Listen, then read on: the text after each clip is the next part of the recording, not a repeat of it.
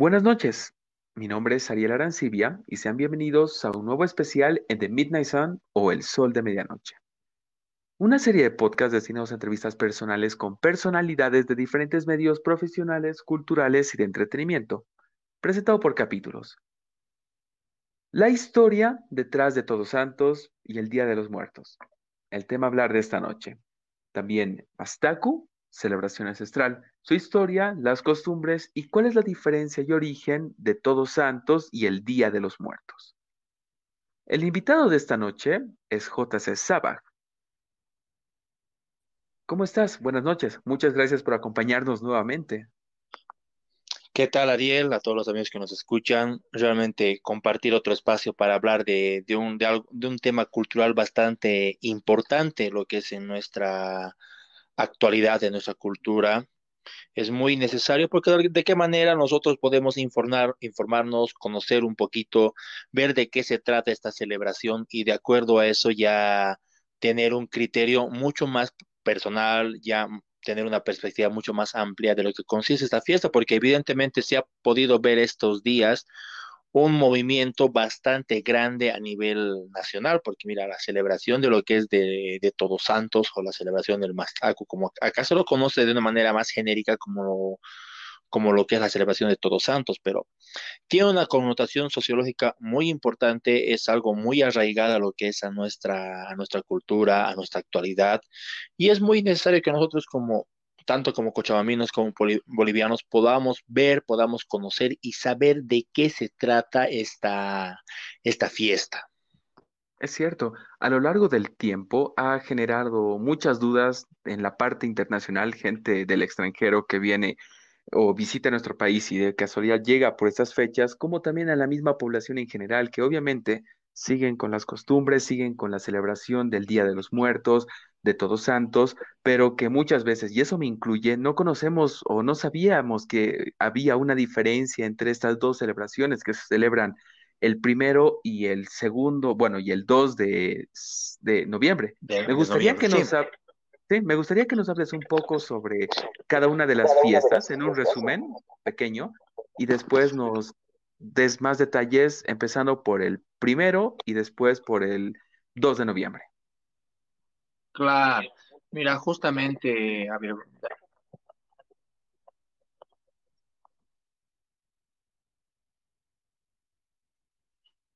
ahora sí, perdón.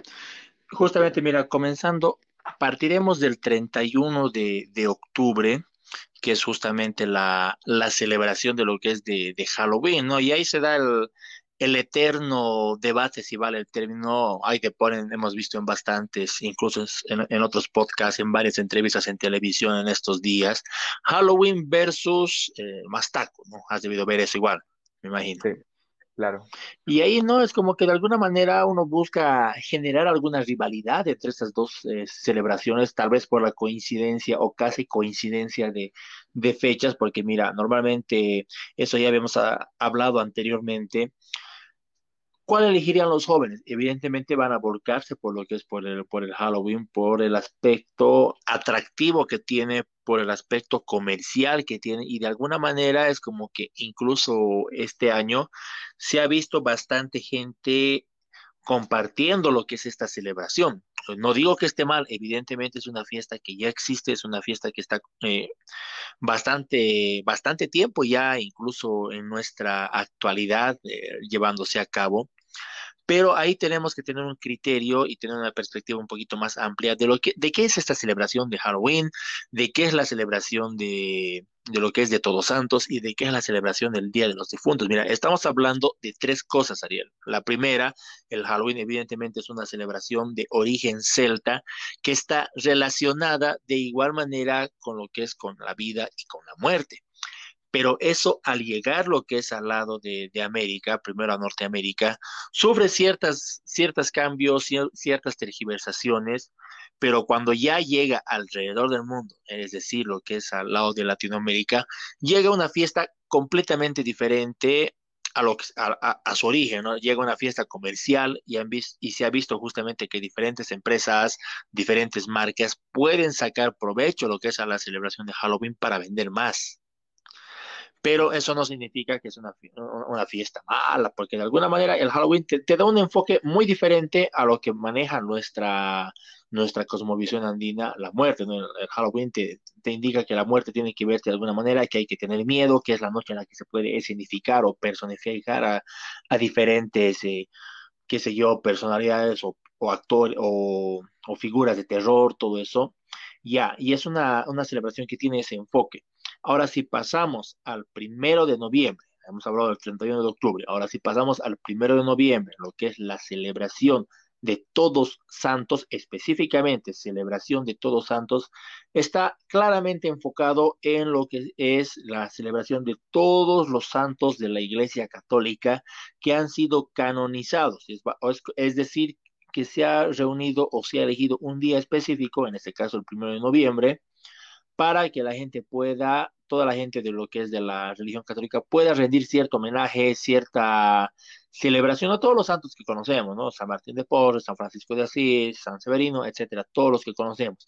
Y básicamente esa, esta es la fecha en la que nosotros conmemoramos a los, a los santos de la Iglesia Católica. Ahora, entrando al 2 de noviembre, que es justamente la celebración del Día de los Muertos o la celebración del Día de los, de los Difuntos. En este caso es lo que es la fiesta en sí que, conocemos. Es decir, es una celebración que se lo lleva a nivel mundial. No solo estamos hablando de algo que se conmemora o que se celebra o que se lleva a cabo en Bolivia. Mira, las tres fechas, 31 de octubre, primero y 2 de noviembre es una celebración que se lo lleva a nivel mundial, a nivel internacional. Evidentemente, eh, el primero y el 2 desde, desde diferentes perspectivas, diferentes contextos culturales, lo llevan muchos países de una manera un tanto diferente, pero con un factor en común, que es justamente lo que es el tema de la, de la muerte lo ven de una manera muy diferente y te dicen, no es como que evidentemente en el Día de los Muertos nuestros, eh, nuestros seres vienen lo que es a este plano terrenal que nosotros conocemos, comparten con las personas que estamos vivas, etcétera. Básicamente ese es el aspecto en común que tienen esta, celebra esta celebración en general a nivel mundial, pero en diferentes regiones, si vale el término. Wow. bueno, es cierto, en sí hay una ligera comparación entre todas estas fechas, a pesar de que, como tú dijiste, hay una cierta competitividad referente a qué es lo que la persona que lo está celebrando cree.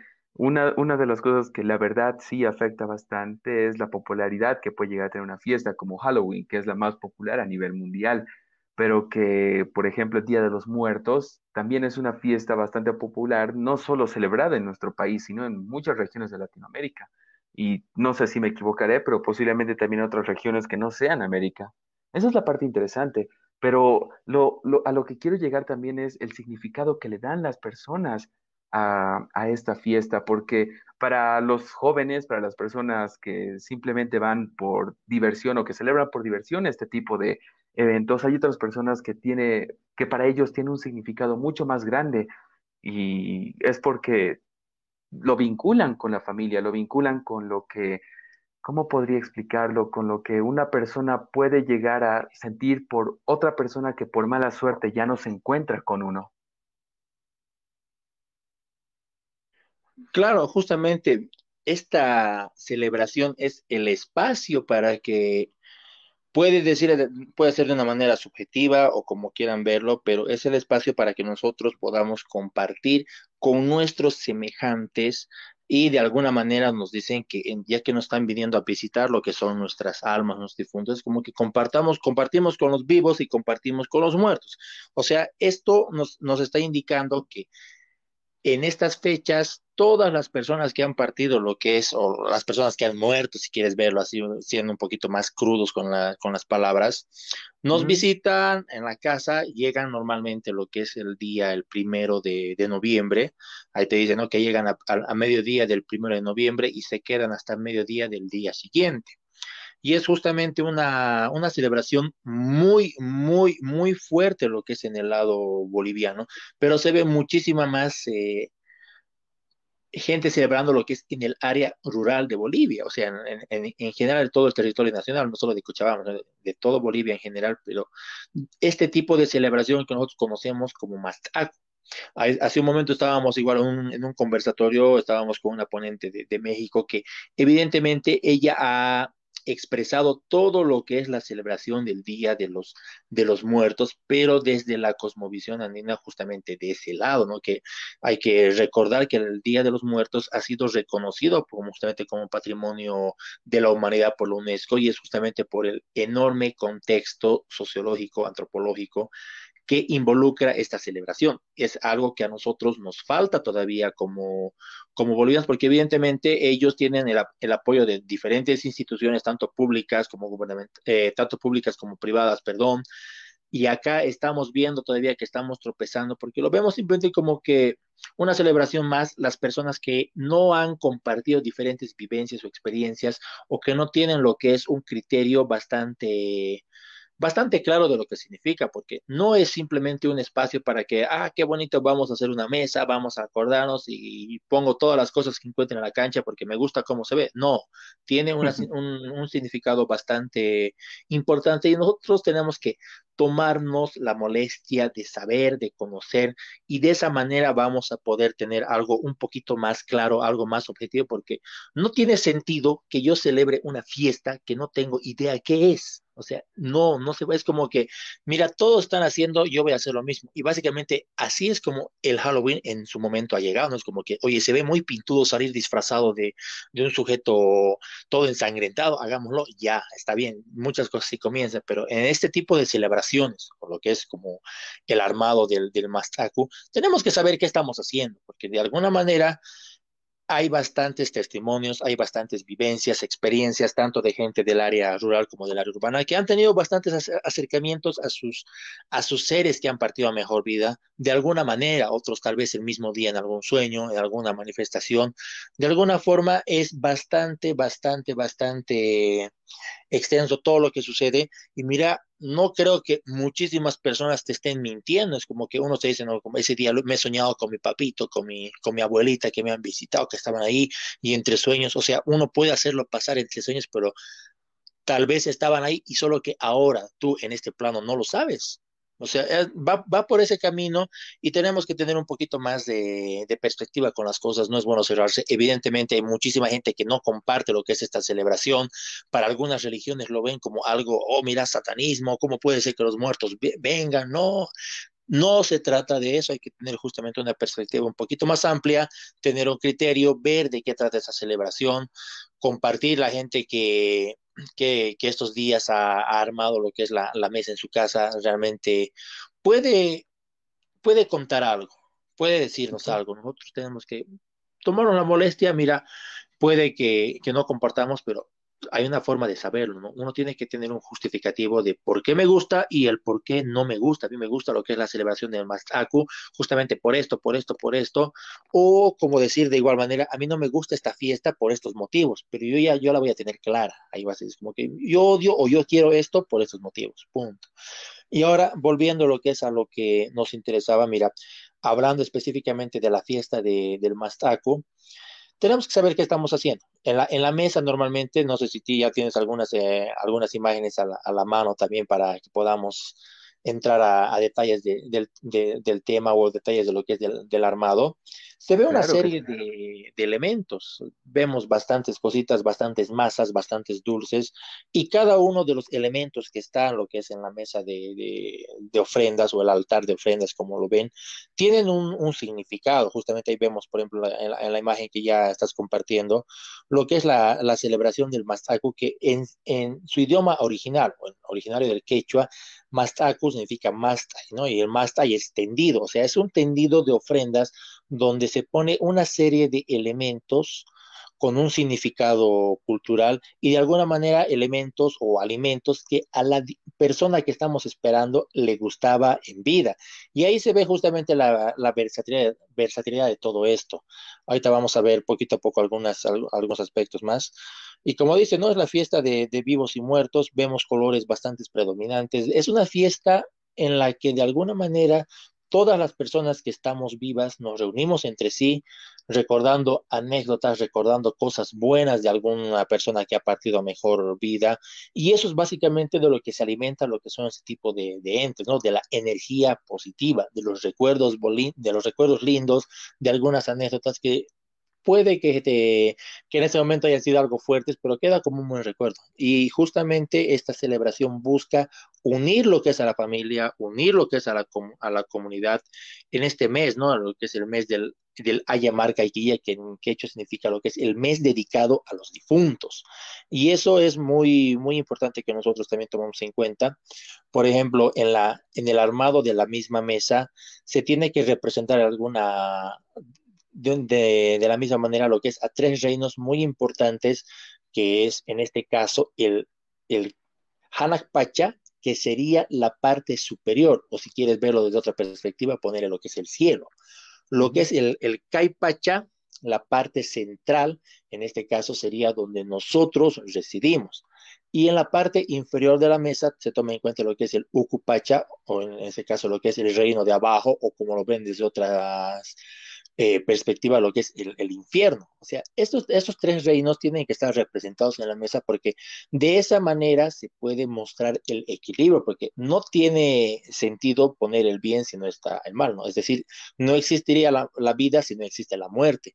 Y ese tipo de equilibrio es que se tiene que tomar en cuenta siempre, ¿no? Y es lo que se representa lo que es en el armado de, de la mesa, porque en la parte superior se ve, ¿no? Representado con elementos como justamente como el sol, como la luna, de igual manera con lo que son los urpus.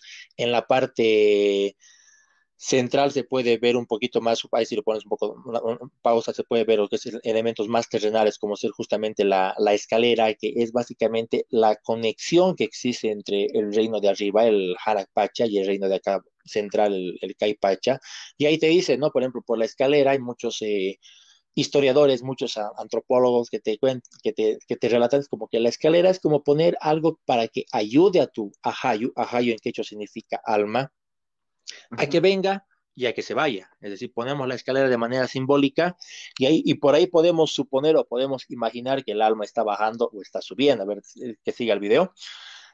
Y esto es lo que lo que se representa. Ahora vamos a ir viendo otra serie de, elementos, por ejemplo, ya en un poquito en la parte, ahí pone pausa, en la parte inferior de la, de la mesa, y que se quede.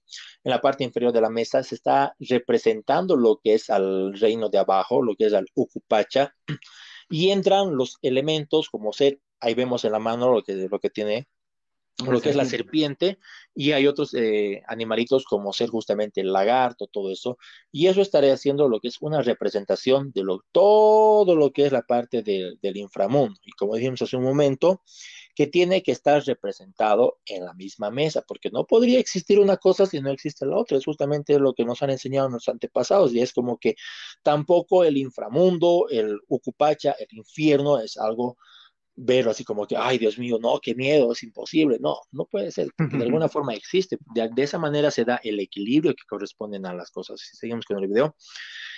Y eso es muy, muy importante que, se tome en cuenta. Después hay otra, otro, otro tipo de, elementos también que vamos a ir viendo en el, en el armado de, de la mesa.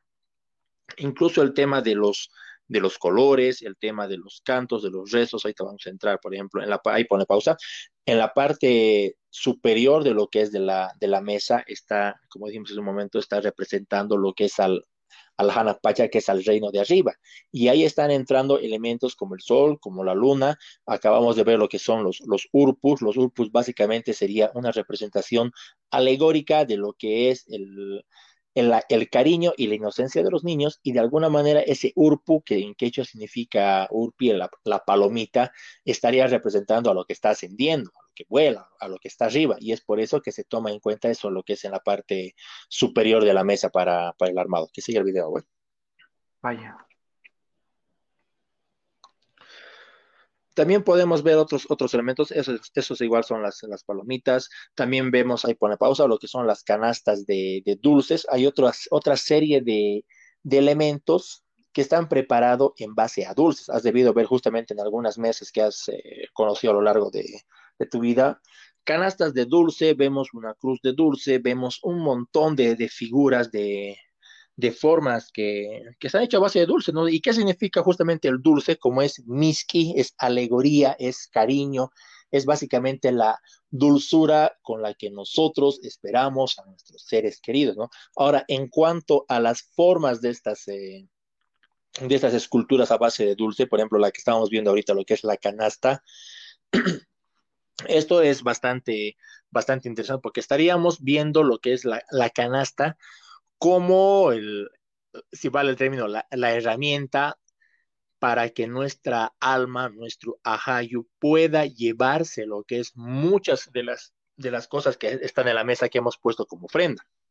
Evidentemente es un, es un banquete, es una fiesta. Hagamos de cuenta que está acá presente con, con, nosotros, que está comiendo lo que hemos preparado, que está tomando la bebida que hemos puesto, todo eso, pero no, no va a acabar. O sea, evidentemente, hagamos de cuenta que es una persona terrenal va a llegar a un punto en el que va a estar completamente saciado, no va a poder comer más y todo lo que queda se lo va a llevar de alguna manera.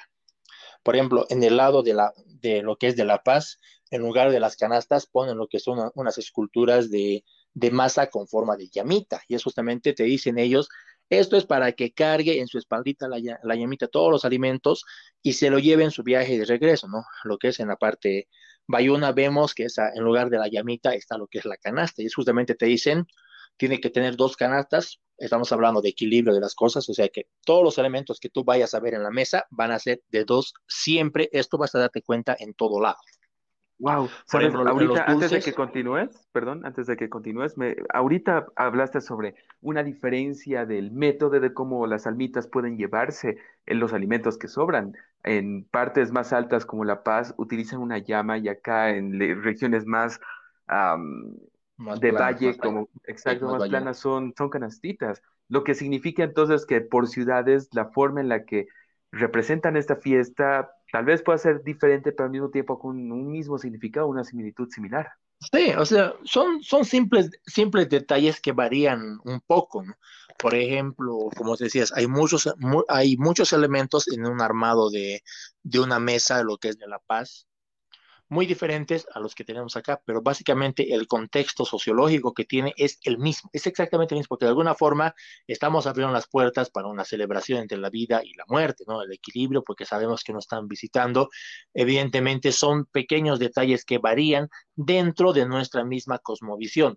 Esta celebración de lo que es del Día de los Muertos evidentemente es muy diferente a lo que se comparte en la celebración en el lado, por ejemplo, en, en, el lado mexicano, que ellos buscan justamente confraternizar con la misma con la misma muerte, ¿no? ¿Por qué crees que las, que las mujeres se pintan la cara con lo que es con, con colores las de Catrina, de igual de, exactamente, buscando llamar la atención, o sea, socializar con la muerte. Eso es muy interesante porque de alguna forma también te están enseñando que tiene que haber ese tipo de relación, ese tipo de equilibrio, ¿no?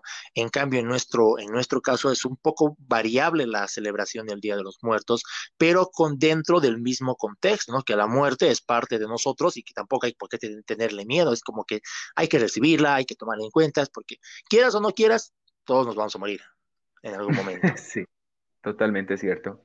Al que siga el video. Ok. Para ver algunos elementos más. Ahora también se puede ver lo que es justamente el tema de, de, los dulces, el tema de las frutas, ya vamos a entrar a detalle con eso. Ahí en la parte central de la, de la mesa, ahí ponle... Ah, no, que siga, que siga, que siga. Bueno, lo que es la parte central de la mesa, ahí está bien. Se pone todo lo que es en la parte del, del medio, o puedes poner, o sea, estamos haciendo, ejemplificando con una mesa un poquito más, más grande, pero puede ser algo, algo más pequeño, de acuerdo a la economía de la, de la familia, porque tampoco tenemos que armar una cosa bastante grande, bastante llamativa, si no tenemos, no tenemos los recursos, ¿no? Básicamente que nosotros lo que hagamos, lo hagamos con fe, lo hagamos con esperanza, porque es, es algo evidentemente muy, muy espiritual.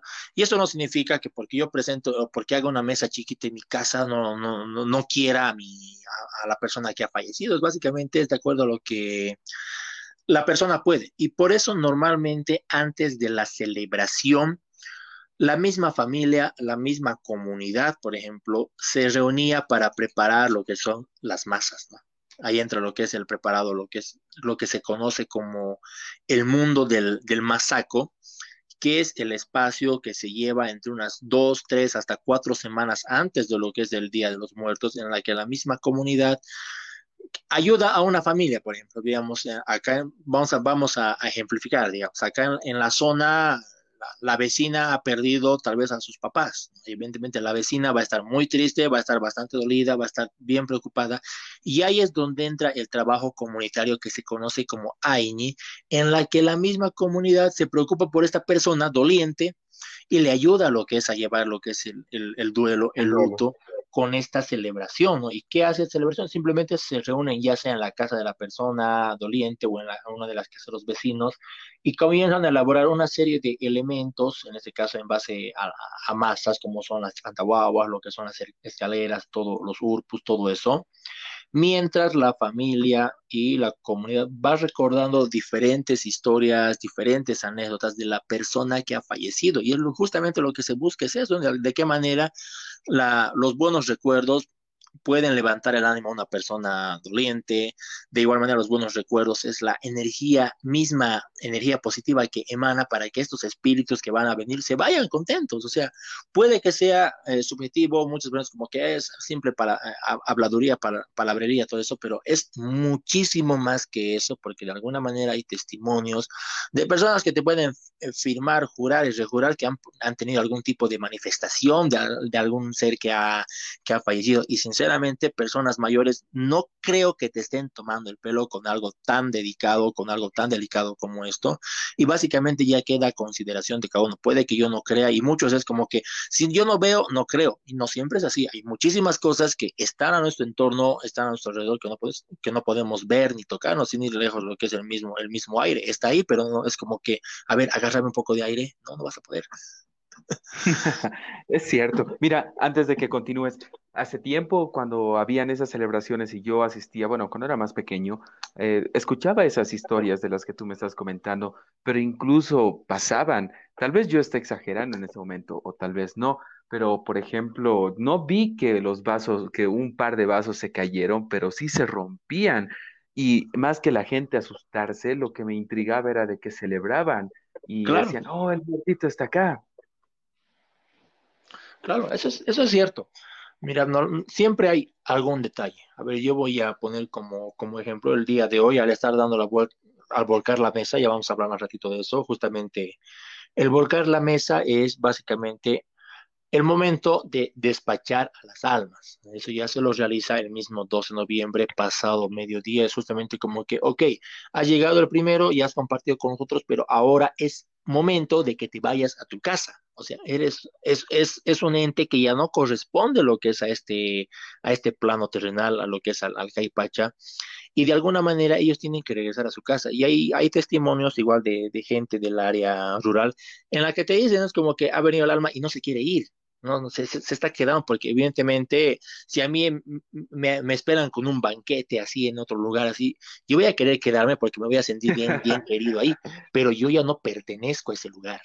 O sea, si yo estoy en otro, en otro, en otro plano, si vale el término, y vengo simplemente porque tengo permiso para venir desde tan lejos, tengo que volver porque ya no es mi casa, porque yo ya he muerto y ya no estoy ahí. O sea, básicamente tengo que ser como unas, unas crónicas de una persona que ha, que ha muerto hablando, pongamos como, como ejemplo.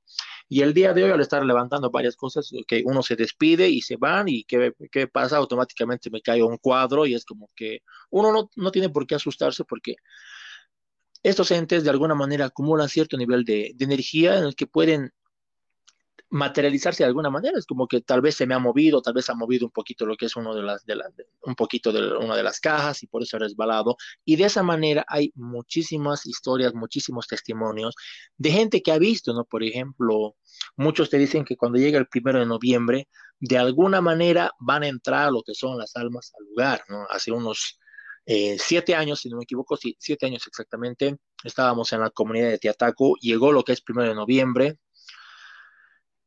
entramos a la casa y cuando ya, ya cerraron las puertas, justamente porque te dicen, cuando llegan los difuntos a mediodía, uno tiene que darles un espacio, un espacio suficiente para que ellos puedan comer todo lo que hemos puesto en la mesa, ¿no? Y después de eso ya se abre lo que son las puertas para que toda la gente que está acompañando a la familia, ya sean los mismos vecinos, los mismos familiares, puedan compartir, pero hay un espacio en el que ellos tienen que estar a solas con lo que es con la con la mesa para que puedan comer en paz. O sea, de alguna forma uno puede puede, puede tomar en cuenta estos aspectos y ahí lo que vimos fue algo muy interesante porque llegó mediodía y automáticamente vino un viento bastante fuerte, bastante fuerte, y es como que a una de las señoras mayores, que no me equivoco, tiene casi 80 años y pico, dijo, no, ahí está, ya han llegado.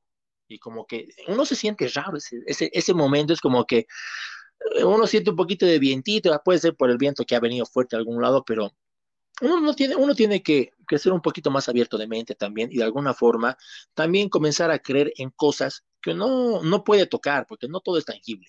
Eso hay que tomar en cuenta, Ariel no, pero uno tiene que buscar tener siempre sus mismas vivencias, sus mismas experiencias para tener justamente un criterio un poquito más formado y de acuerdo a eso decir, no, escucha, esta fiesta había sido así y me gusta justamente por este motivo, ¿no? Y es justamente lo que, a lo que hablábamos al principio.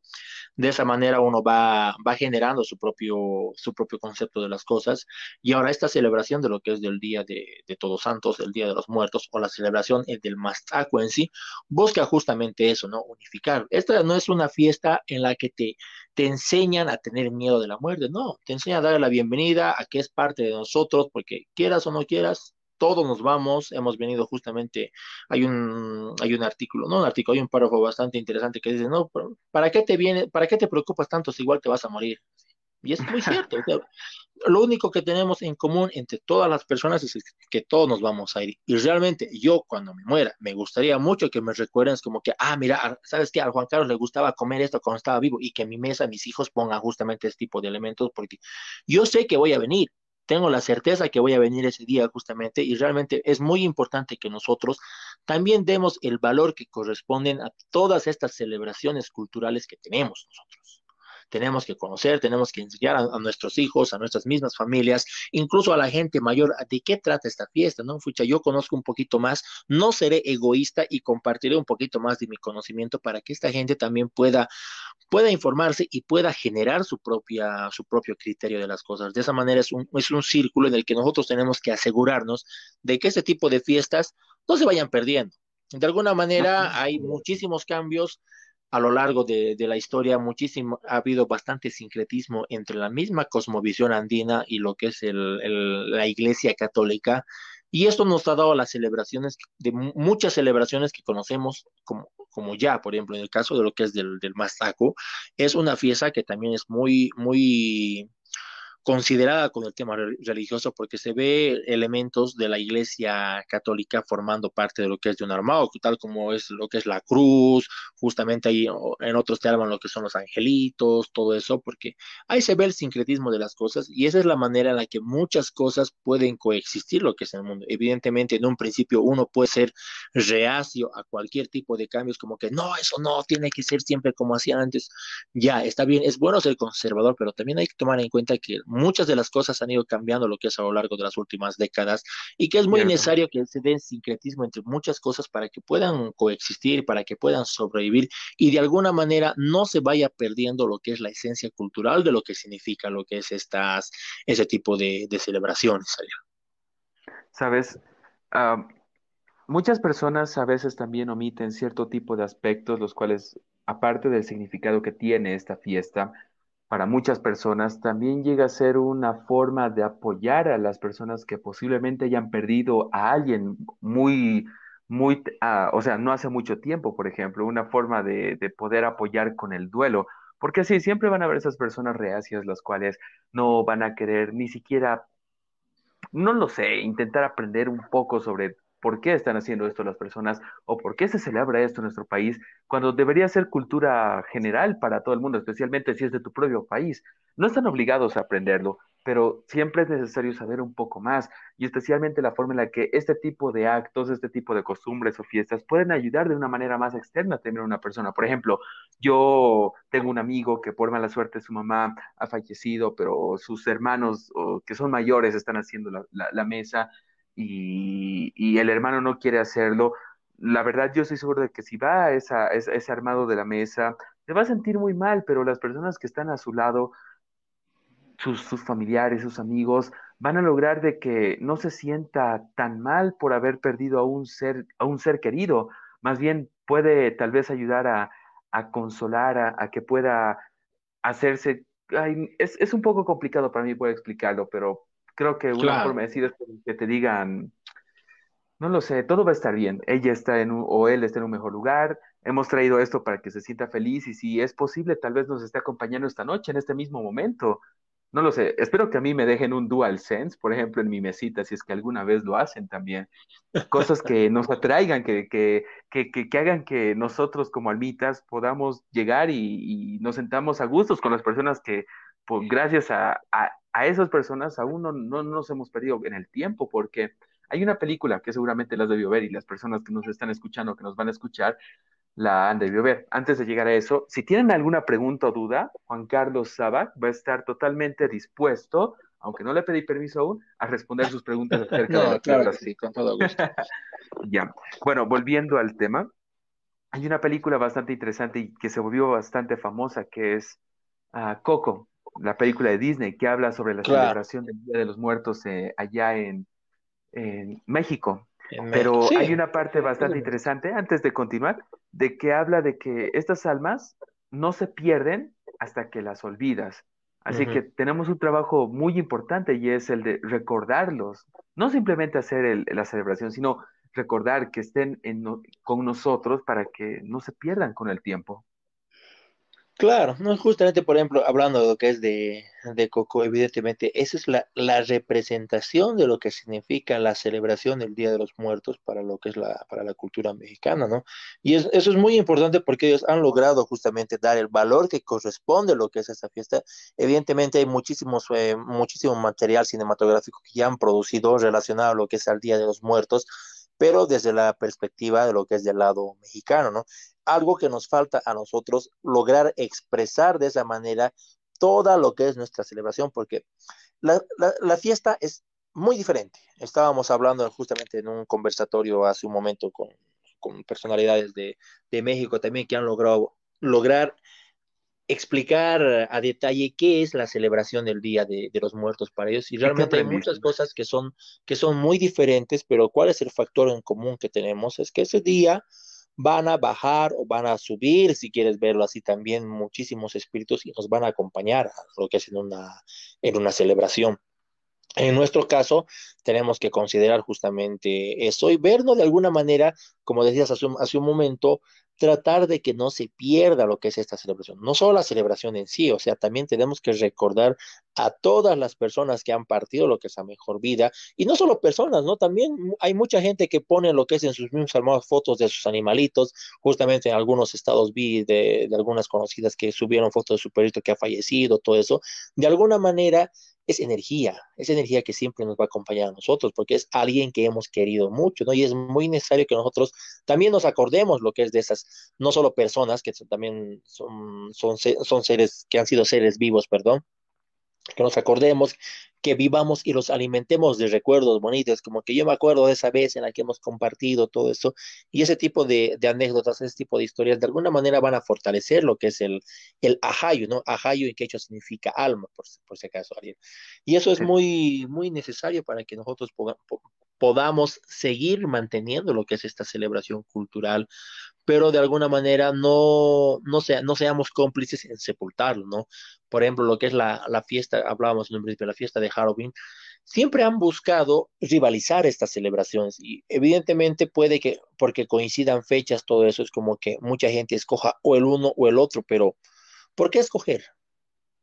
Es como que está bien la gente que, que, que, comparte el Halloween, evidentemente es un día para divertirse, todo eso, pero eso no significa que yo no voy a armar mi mesa al día siguiente yo no voy a compartir mis, o sea, eso no significa, de alguna forma hay que encontrar el equilibrio en las cosas, está bien compartir fiestas que son de afuera, pero también sepamos qué significa, bueno, qué, qué significa el Halloween, ¿no? lo único que sabemos es que es una, una celebración de, de, origen celta, que evidentemente ha sufrido muchísimos cambios a lo largo de lo que es de la, de la historia hasta nuestra actualidad, y ahorita es una fiesta completamente comercial, que saca muy buenas películas, que saca muy buenos episodios especiales en varias series, todo eso, punto, pero ¿por qué no hacer lo mismo, lo que es con la celebración de lo que es el, específicamente el Día de los, de los Muertos. Es algo que se tiene que trabajar en, las próximas, te digo, en las próximas décadas de manera mucho más general, ya sea a nivel Bolivia o sea a nivel de celebración específicamente del Día de los Muertos a nivel mundial, ¿no? Por ejemplo, hace un momento mencionaste lo que es la película Coco, que es básicamente la representación de lo que es la fiesta. Igual hay otras dos o tres películas animadas por parte de, Disney que han buscado contar desde un principio qué es la celebración del Día de los Muertos, pero todo desde una desde la óptica desde la cultura mexicana, que es muy diferente, ¿no? Por ejemplo, ahí vemos muchas cosas al Día de los Muertos, pero vemos una serie de elementos que nosotros no tenemos ni idea qué significa. Cierto. Y tenemos, Que, tenemos que llegar a ese nivel de alguna forma, exportar toda nuestra, nuestra celebración para que también esté esté el mundo al tanto, ¿no? Ahora, si nos vamos un poco más alejado de lo que es de, de América con esta fiesta, por ejemplo, si hablamos lo que es en el lado de, tal vez de Asia, ¿no? Igual se celebra el Día de los Muertos, pero de una manera completamente diferente. Ahí no vas a ver lo que es un mastaco, no simplemente tal vez vas a ver un pequeño, un pequeño altar, en, otros lados se encienden lo que son los globos a, con, con, papeles, todo eso. O sea, cada cultura tiene una manera específica en la que comparte lo que es esta celebración de lo que es del Día de los Muertos. Mm, cierto. Y bueno, esas diferencias culturales también hacen que también haya bastante diversidad en la forma en la que en cada país o en cada región se celebra este tipo de eventos. Y no, como dijiste muchas veces, no hay que estar cerrado a este tipo de acontecimientos, los cuales más bien no deberíamos sentirnos obligados a participar, pero si tenemos la oportunidad de poder vivir y convivirlo con gente de la comunidad, gente conocida, amigos y demás, no está por demás hacerlo porque eh, aprendes, es, es, lo importante. Mira, ahorita uh, tenemos un comentario de Sergio Salles, te lo voy a leer, es una pregunta para ti directamente, dice, pregunta, ¿de dónde nace originalmente el Día de los Muertos? Porque creo que no, so, no es de México originalmente, ¿no? ¿no? Exacto. Mira, lo que es la, la, celebración del Día de los, de, los, de los Muertos, bueno, antes de que se llame Día de los Muertos, es la celebración de lo que es del, la fiesta del, del, del Mastacu. Esto ya se remonta a épocas ancestrales, mucho más antes de la llegada de los españoles. Eso significa antes de la, de la, colonia, nuestros antepasados ya compartían esta, esta celebración y de alguna manera, ¿no? Hay, hay en, algunos libros, algunas crónicas que justamente te, te cuentan que nuestros antepasados, los mismos, eh, la misma gente, te dicen que desenterraban a los muertos, los ponían, los sentaban, los vestían justamente para esa fiesta y de alguna manera compartían esta celebración, ¿no? Justamente con ellos. Y eso paulatinamente ha ido cambiando, porque mira, estamos hablando desde un principio que en lo que te, muchas crónicas te cuentan que los desenterraban, es como si esa persona físicamente estaba presente y ahí, porque ahí, ahí veía su, su, su cadáver desenterrado. Evidentemente uno, uno, lo ve ahora como algo tétrico, pero después de todo, ¿qué es, un, qué es el cadáver? Básicamente es, es, es la manifestación física de lo que es de, del alma. Es, de lo que fue, es, de lo que fue esa persona. Claro, exacto, ¿no? Ahora, mira, haciendo, hablamos de lo que es de, sincretismo, o de los cambios, perdón. Antes desenterraban y veían, y ahora vemos lo que es una tantahuagua en la mesa, que básicamente la tantahuagua es el recipiente en la que el alma va a venir y se va a acomodar y nos va a acompañar. De alguna manera es algo que ha ido cambiando, pero lo que es en cuanto al tema de, del origen se remonta justamente a épocas ancestrales, mucho más antes de la llegada de los españoles. Ahora, cuando los españoles llegan a lo que es América y ven esta celebración y que la gente de nuestro entorno hacía lo que hacía de desenterrar, de poner ofrendas, todo eso, obviamente se van a espantar porque es como que algo nuevo para ellos, algo completamente satánico, porque cómo es posible que desenterren a los muertos, todo eso, y es desde ese momento que comienzan a cambiar muchas cosas y se da el sincretismo, ¿no? Al ver que los eh, al ver que la gente de este lado no hacía caso a su, no puedes hacer eso porque es una celebración muy importante y desde tiempos remotos se lo ha realizado y se lo va a seguir realizando hasta el día de hoy y en futuras generaciones porque realmente hay un compromiso muy importante por parte de la gente y es un compromiso hacia su misma familia porque de alguna manera es algo, como vas a recordar, uno siempre busca eh, aferrarse a, no sé si el término correcto es aferrarse a lo que es algún recuerdo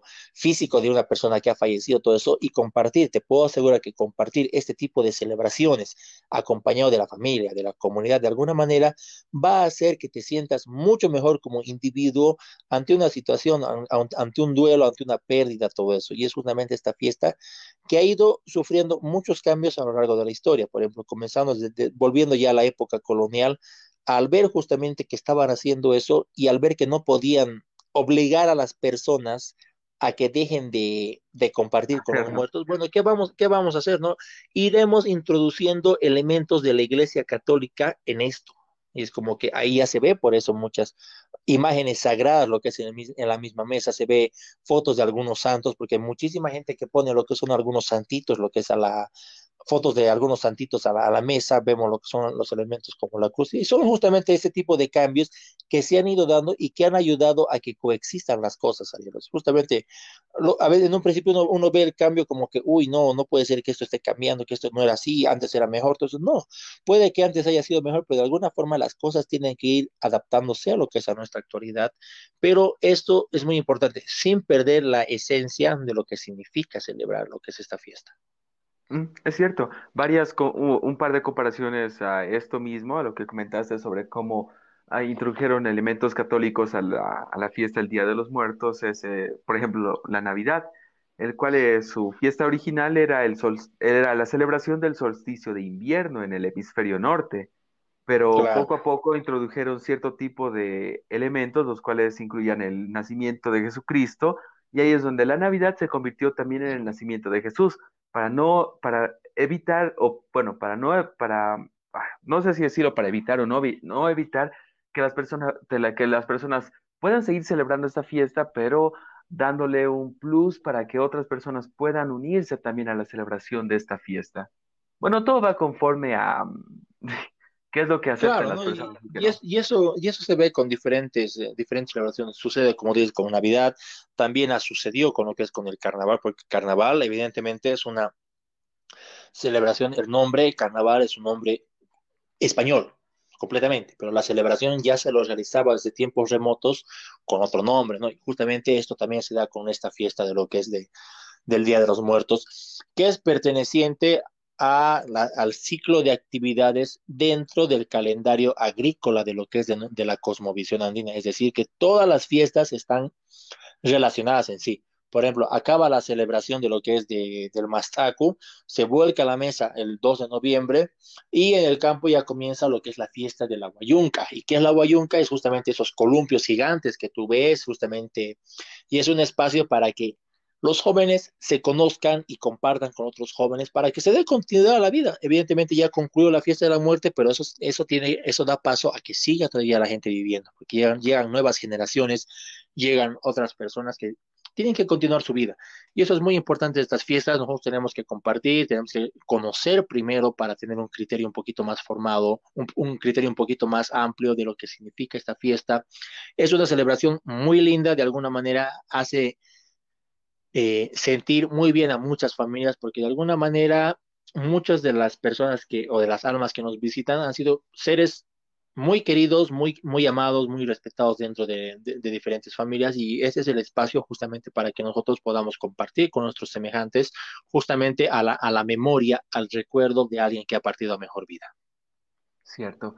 Mira, antes de finalizar nuestro podcast, porque creo que ya hemos cubierto gran parte de la información necesaria para que las personas que nos están escuchando, que nos van a escuchar, tengan un poco más de información acerca de esta celebración, yo quería consultarte, esto ya es más personal. Yo cuando era niño, recuerdo que mi madre me daba una bolsa negra y me decía, quiero que salgas y vayas a rezar a todas las casas y traigas pancito para que podamos desayunar todas las mañanas. Y yo, ok, no hay problema. La cosa es que yo iba de casa en casa, las puertas estaban abiertas y podía entrar y les decía, ¿puedo rezárselo? Y me decían, claro, hazlo. Y después de rezar me daban masitas. A veces me daban masitas feas, hechas con, no sé, con un poco de odio o masas demasiado ricas que decía, uy, sí que amaban a esta persona. Pero la cosa es, ¿por qué? ¿Por qué es necesario que personas vayan a rezar y se les dé recompensa el pan? Claro, mira, por ejemplo, en, los elementos que se ven en la, en la mesa, justamente lo que más predomina y lo que más va a haber van a ser los urpus, ¿no? Que son, como tú dices, las masitas. Y ahora, como esto es una celebración, esto es una fiesta, no puede faltar lo que es la parte amena, la parte musical. Y ahí entra justamente lo que son los rezos, ahí entran lo que son los alabados, lo que, son, lo que se conoce como alabados, ¿no? Los alabados, Santísimo Sacramento del altar. Y la Virgen, y, uno y los niños lo cantan con tanta alegría, con tanta tanta dedicación que de alguna manera pega, pega y pega a todos y como que automáticamente toda la gente que está presente va a buscar corear porque son canciones bien pegajosas en un ritmo bastante, bastante inocente que buscan justamente animar lo que es a las personas que están ahí, buscan animar lo que es a, a las almas que están presentes. Y a cambio de justamente de, del entretenimiento musical, si quieres verlo así, justamente la familia es como que, ay, papito, qué lindo has rezado, qué lindo has cantado para mi papito, para mi abuelito, todo eso. Toma, te voy a invitar a estas, estos, estos urpitos, y ahí es donde uno justamente se lleva lo que son las masitas. Es básicamente la manera en la que la familia paga lo que es a la, a, la, a la, visita, ¿no? Es como que me lo han rezado, me lo han rezado para mi almita y es como que lo menos que puedo hacer es invitarlo un poco de lo que estábamos compartiendo nosotros como familia. O sea, básicamente eso es algo muy importante que ha existido desde, desde buen tiempo y sigue existiendo en nuestra actualidad. Evidentemente ahora ha perdido muchísimo impacto porque a los chiquitos les da un poquito de vergüenza salir a, a rezar de casa en casa porque lo ven como algo de migrante y cosa que no es así para nada. Esto, esta, esta celebración busca, busca llegar a todas las, las, personas y al momento de estar hablando de lo que son de los rezos, de que los chiquitos vayan a las casas, incluso se ven los cementerios, eso hasta el día de hoy. Por ejemplo, vean los cementerios, te, los rezo y es como que un grupo de unos cuatro, de unos cinco niños se ponen a cantar lo que son los alabados y uno se queda escuchando porque está rezando, está de alguna manera elevando alguna oración para la la, o el alma que estamos nosotros eh, ya por despachar. Y es justamente como una forma de pago, es como que me lo has rezado, me lo ha cantado lo que es este alabado, yo, yo, yo te voy a invitar lo que son estas, eh, esta o este, estos urpitos, justamente es una forma de, de pago, si quieren verlo así. De alguna manera eso es algo que ha existido siempre y va a seguir vigente todavía porque de alguna manera esto también va a ser el sustento para algunas, algunas familias, ¿no? Porque vemos algunas eh, muchas de las de los niños que salen puede, puede que sean pertenecientes a alguna familia humilde que realmente necesita y realmente es muy muy lindo ver el compromiso de los de los niños porque te te lo cantan con una dedicación que te contagia, con una alegría que realmente se siente. Y eso es lo lindo de esta fiesta, que busca justamente generar nuevos momentos, muy buenos momentos también, a la luz justamente de, las almas o de las personas que, han partido a mejor vida y que nos están acompañando lo que es el primero y el 2 de, noviembre. Sí, es cierto. Justamente cuando iba al cementerio y, pasaba por todas esas, bueno, antes del COVID, por todos esos, ay, no sé si, si llamarlo caseta, pero, pero por esos sectores por donde estaban todos armando sus, sus mesitas, siempre veía niños de toda clase sean de posiblemente de un sector humilde, de un sector eh, medio, se podría decir, pero que todos le daban un toque bastante mágico a la forma en la que lo ambientaban, especialmente con sus voces y cómo lo cantaban. había niños que literalmente competían por quién cantaba más fuerte o quién lo hacía mejor o más bonito y demás. Y eso sí da un poco de, de alegría a un momento que la verdad se podría decir que para muchas personas puede ser triste, pero que anima. Mira, antes de terminar, me acordé que tú has estado trabajando en varios proyectos, eh, justamente para Día de los Muertos, habilitando literalmente el cementerio. Aquí ya volviendo al sector cochambino, a nuestra ciudad, tú aportaste o participaste de esta activación de Halloween y al mismo tiempo de, de Todos Santos y Día de los Muertos, creo que creando actividades en los cementerios para darle un toque bastante interesante a, este, a esta fiesta. Sí, o sea, justamente cuando estaba eh, lo que es en la unidad de turismo, ya se ha trabajado lo que es el tema de, uno, de hacer las visitas guiadas en el cementerio durante, durante la noche. Evidentemente, en un principio era como que algo muy novedoso porque no acostumbraba el municipio tanto a abrir las puertas del cementerio un 31 de octubre a la noche, un primero de noviembre, pero el enfoque que se ha dado ahí es, ha sido más que todo más, más cultural. porque se ha visto, se ha trabajado con diferentes universidades justamente para que se haga una representación de diferentes personajes notables de Cochabamba, ¿no? Para que también la gente pueda conocer mucho más de la historia. Por ejemplo, este año igual, igual se ha llevado a cabo lo que es esta actividad, porque ya se ha reaperturado lo que es el cementerio general. Han trabajado también con, con universidades en las que han replicado a diferentes personajes y han contado su historia. Por ejemplo, lo que hicimos hace un par de años también fue muy, muy lindo porque el recorrido del cementerio, porque nuestro cementerio en general es uno de los más antiguos de Bolivia, es incluso más antiguo que el de Sucre y está justamente dentro de lo que es de la red de cementerios patrimoniales a nivel de Latinoamérica.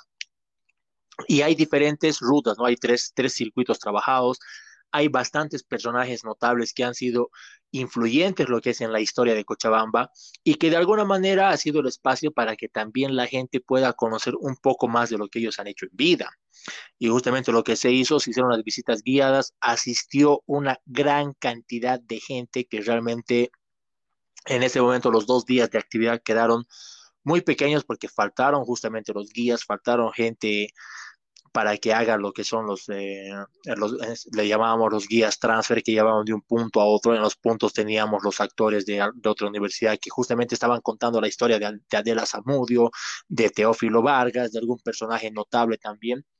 Cosa de que la gente también tenga una alternativa más para estas fechas, porque lo que se ha hecho es, por ejemplo, se comenzó el 31 de octubre, es como que, ok, vamos a dar el gusto a la gente de que visite un cementerio en la noche, pero no con, con un tema morboso, no con un tema tétrico, como que, uy, sí, el cementerio en la noche. No, simplemente es como que se ha enfocado muy bien y se ha caracterizado lo que es el, el, espacio para que la gente pueda tener un recorrido bastante simple, bastante informático, bastante cultural, bastante entretenido y no caer justamente en el, en el morbo, ¿no? Es como que, ay, sí, estoy en el cementerio de la noche, matar, destruir, y justamente en un principio se veía a, ciertos grupos de, de, jóvenes que iban disfrazados justamente con el objetivo de querer hacer asustar a la gente, ¿no? Es como que no ha servido para nada porque la gente que fue realmente fue para, para variar, fue para, para conocer, para disfrutar un poquito y realmente el apoyo que hubo por parte de diferentes eh, casas de estudio por el mismo municipio que organizó en ese momento lo que es eh, la Secretaría de Cultura, la Dirección de Turismo en, en, coordinación con universidades como era UNICEN, San Simón, todo eso, se logró crear algo sólido y que hasta el día de hoy sigue vivo, ¿no? Por ejemplo, la, en fecha pasada ha habido nuevamente lo que es la actividad en los cementerios, ha habido bastante afluencia, ha quedado pequeña porque evidentemente estamos en, en, muchísimas restricciones por el tema de la pandemia, pero igual se ha llevado a cabo lo que es esta, estas actividades, pero ha quedado muy corto porque hay mucha gente que se ha quedado sin entrar. Uy. Y es justamente ese tipo de, de, interés que se busca despertar en la gente para que también conozca, para que también comparta, generar nuevos espacios culturales para que la gente pueda pueda involucrarse, pueda participar. Y eso es lo lindo. Realmente nosotros como Cochabamba, con nuestra, nuestros saberes ancestrales, tenemos mucho que ofrecer. Es cuestión de que la misma gente, la misma gente joven, la gente mayor, las futuras generaciones, como quieras verlo, se involucren y se interesen en lo que es en este tipo de fiestas para que de alguna manera nuestra esencia cultural siga viva hoy y siempre. Tiene que ser así, porque tenemos mucho que ofrecer, mucho que mostrar y mucho que compartir, especialmente con nuestra propia gente paisana. Hay más de lo que uno podría creer en nuestro país, de lo que tenemos conocimiento, y eso me incluye. Y gracias a esto, gracias a personas como vos, aprendo y hay personas que también lo hacen y que genera un interés para poder saber un poco más. Más bien, muchas gracias por tu visita esta noche, hermano. Para mí siempre es un placer tenerte en este espacio donde podamos hablar con tal libertad y sin restricción de tiempo. Claro que sí, un gusto compartir y realmente a la gente que nos ha escuchado es muy importante que, que también participe, ¿no? O sea, no siempre, digamos, arme, una mesa, es como que tal vez el próximo año busque visitar el cementerio o las, los, la, las zonas aledañas al cementerio donde también arman lo que son las mesas. Normalmente puede visitar la casa de algún conocido que ha fallecido, acompañar.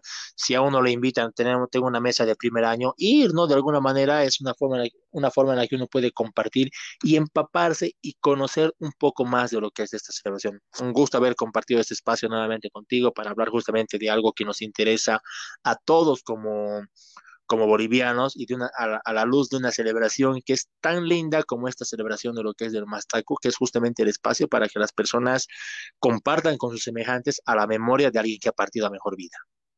Así es, perfecto. Entonces, como escucharon a Juan Carlos, un poco más de respeto, conocimiento e interés. Esperamos, no se olviden, esta, esta celebración es anualmente, así que esperemos que al año también volvamos a tenerte otra vez en un capítulo para hablar de cuáles fueron los avances y si las personas con esta, pues bueno, después de esta pandemia hayan tenido o se les haya crecido el interés para poder saber un poco más acerca de esto. Más bien, muchas gracias y espero verte la próxima, hermana. Espero que te hagas una Claro que sí, con todo gusto.